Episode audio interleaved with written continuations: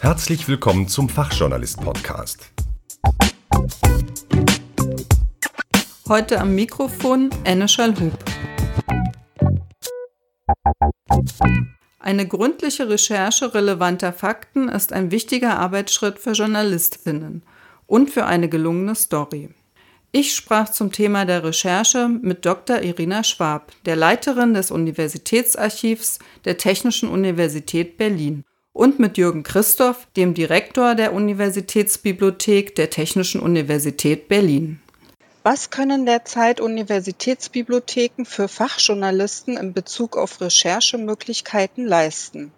Ja, wenn Sie mich äh, fragen, welche Möglichkeiten wir für Fachjournalisten bieten können, dann würde ich zunächst auf zwei Aspekte aufmerksam machen wollen. Zum einen stehen die kompletten Ressourcen, die die Universitätsbibliothek anbietet, über unser Rechercheportal im Internet frei zur Verfügung und können dort äh, entsprechend mit einer qualitativ hochwertigen Recherche durchsucht werden. Eine Rechercheoption, die deutlich über das hinausgeht, was man üblicherweise mit kommerziellen Suchmaschinen und Co zu entdecken in der Lage ist. Der zweite für Fachjournalistinnen eventuell noch interessantere Aspekt ist der Verweis auf unsere zahlreichen Fachdatenbanken, die naturgemäß bei einer eher technisch ausgerichteten Universität in ihrer Bibliothek insbesondere naturwissenschaftlich, ingenieurwissenschaftlich, technische Aspekte abdecken und dort Möglichkeiten bieten, hochgradig differenzierte Recherchen nach dem aktuellen Stand der Wissenschaft vornehmen zu können.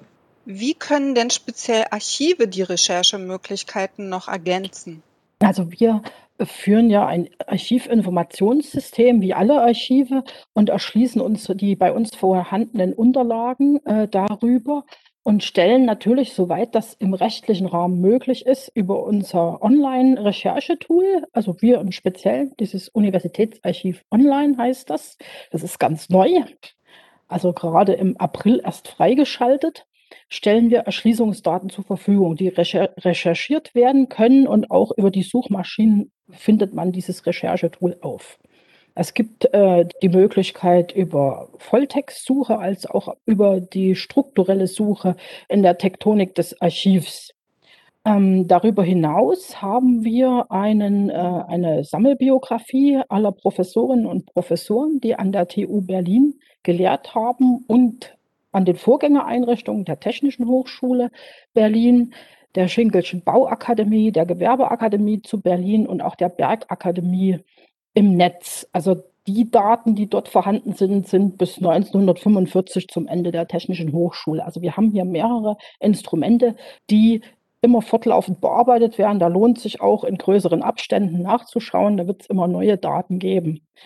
Darüber hinaus ist es natürlich notwendig, äh, eine umfassende Beratung bei uns einzuholen. Denn Archive sind äh, anders aufgestellt als Bibliotheken. Sie haben bestimmte Archivsprengel, also ihre Zuständigkeitsgebiete. Das kann bei den Staatsarchiven regional sein, das kann bei Kommunen eben für die einzelnen Gemeinden und Städte sein und eben bei Universitäten ähm, auch, also für die, für die einzelne Universität wie bei uns. Ähm, es gibt ja immer eine historisch oder verwaltungsgeschichtliche Dimension, über die man sich im Klaren sein muss, um herauszufinden, was wo liegt. Deshalb empfehlen wir immer, sich von uns auch begleitend zu den eigenen Recherchen beraten zu lassen. Ja. Gibt es im Unterschied zur Bibliothek noch Besonderheiten bei der Benutzung zu beachten? Ja, ähm, die Benutzung in Archiven, also wie auch der gesamte Bestandsaufbau in öffentlichen Archiven, äh, erfolgt gemäß den Bestimmungen der Archivgesetze des Bundes und der Länder. Bei uns ist das das äh, Berliner Archivgesetz. Und äh, diese Archivgesetze regeln auch den Zugang zu Archivgut. Also jedermann hat das Recht, Archivgut zu nutzen. Wir sind ein öffentliches Archiv aber es gibt bestimmte Schutzfristen. Vor allen Dingen möchte ich hier die personenbezogenen Schutzfristen nennen, die Archivgut sperrt, welches ähm, die personenbezogene Daten von natürlichen Personen enthält, die noch nicht länger als zehn Jahre verstorben sind oder deren Geburtsdatum nicht länger als 100 Jahre zurückliegt. Also diese Sachen sind nur eben mit Zustimmung der Person oder ihrer Erben zugänglich. Also die dürfen von uns auch nicht ohne dessen zugänglich gemacht werden. Warum könnte es besonders interessant sein, gerade die TU-Bibliothek für journalistische Nachforschung zu nutzen? Ich glaube, das äh, große Potenzial äh, unserer Bibliotheksangebote für Journalistinnen und Journalisten liegt in der hohen Qualität der Informationen, die bei uns vorgefunden werden können. Gerade auch mit Hilfe äh, der Bibliotheksangestellten ist es möglich, auch für Laien, die teilweise keine Übung im Umgang mit der Benutzung anspruchsvoller Datenbanken haben, hierzu sehr schnellen, sehr guten und sehr umfangreichen Ergebnissen gelangen zu können. Ich denke, das ist für äh, Journalistinnen und Journalisten von allergrößtem Interesse, wenn sie darauf angewiesen sind, in einem für sie eventuell fachlich nicht so naheliegenden Thema sich über den aktuellen Stand der Wissenschaft zu einer Problematik informieren zu müssen. Dann hat man in der Bibliothek zum einen die entsprechenden Datenquellen, die wir lizenziert haben und die auch durchaus der Öffentlichkeit zugänglich sind, zumindest in unseren Räumlichkeiten. Und das wird ergänzt durch die eben schon genannte Beratung, die hier dringend angezeigt ist.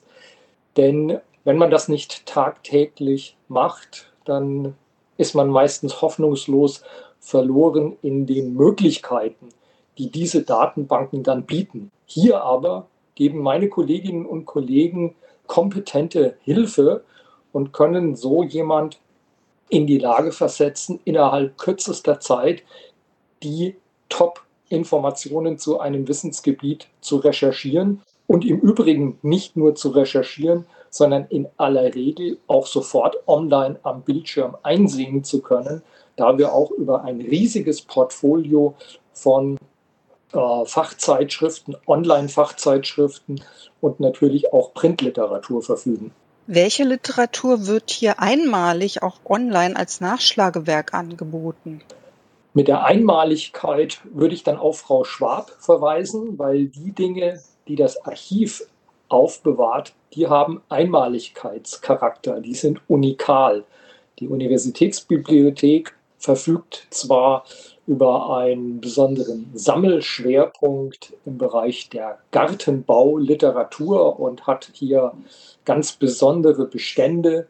Ich würde allerdings nicht so vermessen sein wollen, hier von einem Einmaligkeitscharakter zu sprechen, sondern wir bewahren äh, Bestände auf, die auch an anderen Bibliotheken in Deutschland und auf der Welt zugänglich sind und gewähren Zugang zu den wissenschaftlichen Ressourcen, die natürlich insbesondere für die Forscherinnen und Forscher der TU Berlin und deren Studierende ausgewählt sind, aber ja nichtsdestotrotz auch für eine erweiterte Zielgruppe von größter Relevanz sein können. Wann nutze ich am besten das Archiv und wann wäre es besser, die Bibliothek zu benutzen? Nun ja, für das Archiv ist es ja so, wie es Herr Christoph schon gesagt hat, dass die äh, Dokumente und Aktenunterlagen, die bei uns aufbewahrt werden, auch Fotos, Kartenpläne. Das ist eine große Vielfalt an, an Formaten. Natürlich auch ähm, elektronische Unterlagen, Webauftritte zum Beispiel haben wir, dass diese Dinge einmalig sind, dass die Unikat, dass es sich um Unikate handelt.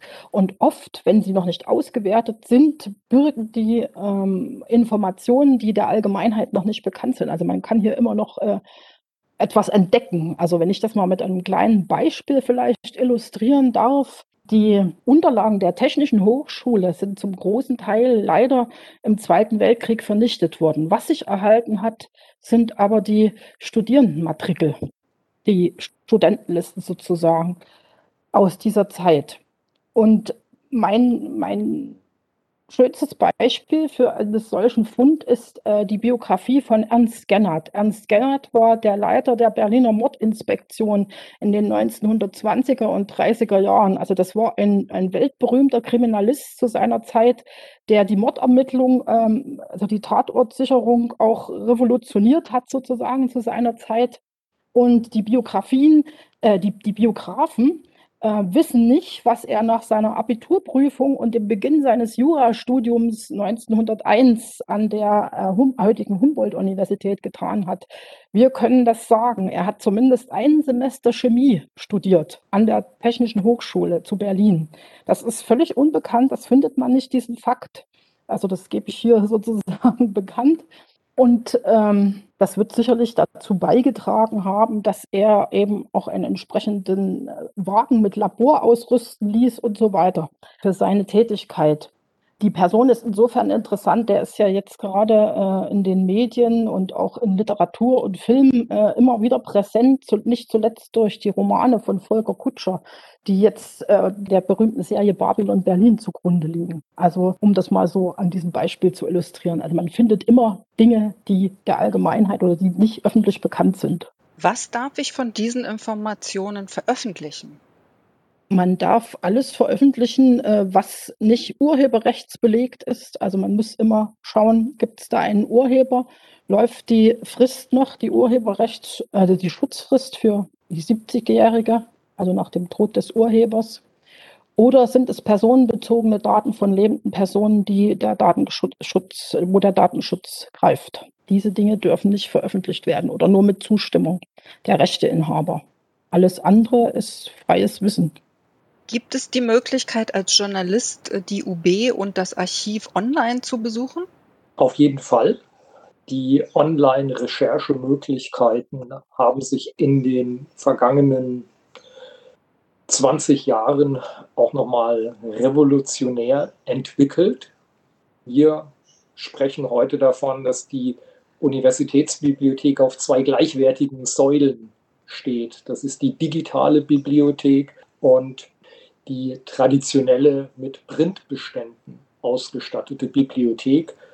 Und die Bedeutung der digitalen Bibliothek steigt von Jahr zu Jahr, was sich vor allem darin ausdrückt, dass unsere Bestände, die wir für die Nutzung anbieten, sich immer stärker in den, ähm, ins Digitale verlagern. Von daher ja, die weit überwiegende Mehrzahl der Fachinformationen, die wir als Universitätsbibliothek heute anbieten können, stehen digital zur Verfügung und können damit auch durch Online-Nutzung grundsätzlich in Anspruch genommen werden.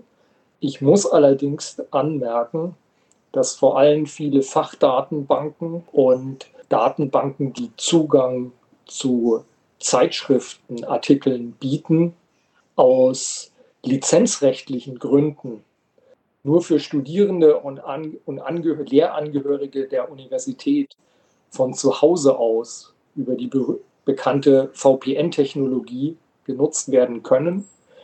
Das wäre für nicht der äh, zur TU gehörende Personen, wie es ja Journalistinnen und Journalisten extern dann wären, nicht möglich, sondern diese Personengruppe muss sich dann leider ins Bibliotheksgebäude bewegen und kann dort vor Ort alle, alle uns zur Verfügung stehenden Ressourcen uneingeschränkt allerdings nutzen. Dieser kleine Wermutstropfen, der bleibt, da die Verlage, die diese Informationen äh, zur Verfügung stellen, natürlich auch Geld verdienen wollen und dieses Geld verdienen sie durch die Lizenzierung an exklusive Gruppen und das sind in dem Fall eben die Angehörigen der Bibliothek. Aber die gute Nachricht ist, alles ist zugänglich, wenn man in die Bibliothek kommt. Abschließend wollte ich gerne wissen, welche Wünsche haben Sie für die Zukunft Ihrer Einrichtung? Frau Schwab, legen Sie los. Die Digitalisierung schreitet voran auf allen Ebenen, vor allen Dingen auch in, in, äh, in, der Verwaltung der TU. Alles wird modernisiert, der Lehrbetrieb, alles wird immer mehr ins Digitale verlagert. Da wünschen wir uns natürlich auch eine entsprechende Entwicklung dahin, die Ressourcen und Möglichkeiten einer, einer digitalen, äh, des Aufbaus eines digitalen Archivs zu bekommen und sozusagen parallel dazu auch Altbestände weiter digitalisieren und auch der Nutzung außerhalb äh, des Archivs zur Verfügung zu stellen. Denn bei uns ist das noch nicht, äh, wir sind ein kleines Archiv, wie alle kleinen Archive ist äh, die Digitalisierung der Altbestände noch nicht so vorangeschritten, wie das zum Beispiel in der Universitätsbibliothek der Fall ist. Das ist einfach äh, eine Frage des, der Aufgaben und der Ressourcen, die man hat. Das ist so. Und natürlich auch dieses rechtliche Problem, denn auch wir müssen äh, Rechte klären, sozusagen.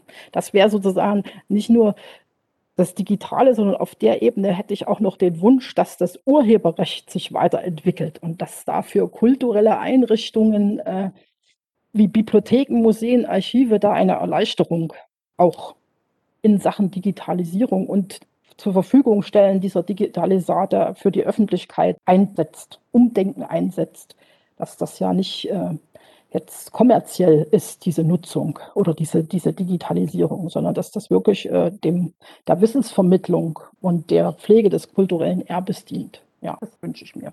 Für die Bibliothek ist der Bereich Open Access Publizieren ein Kernpunkt. Das bedeutet, den freien Zugang zu wissenschaftlichen Publikationen zu ermöglichen.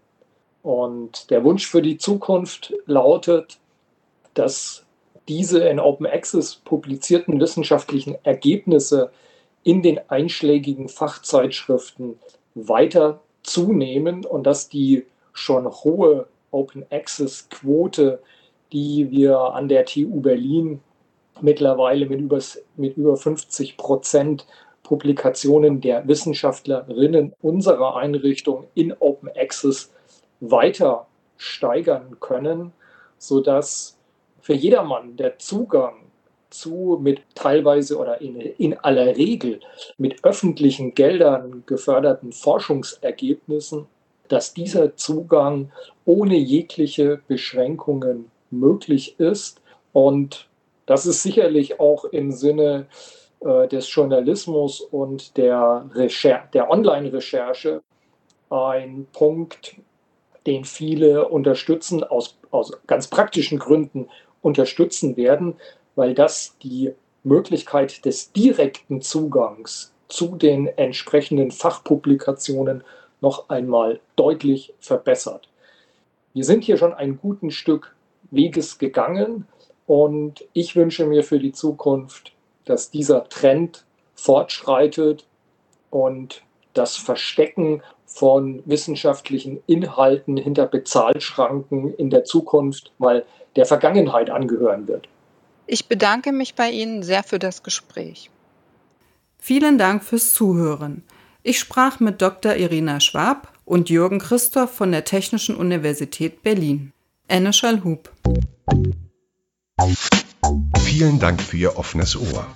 Über ein Feedback freuen wir uns auf www.fachjournalist-podcast.de.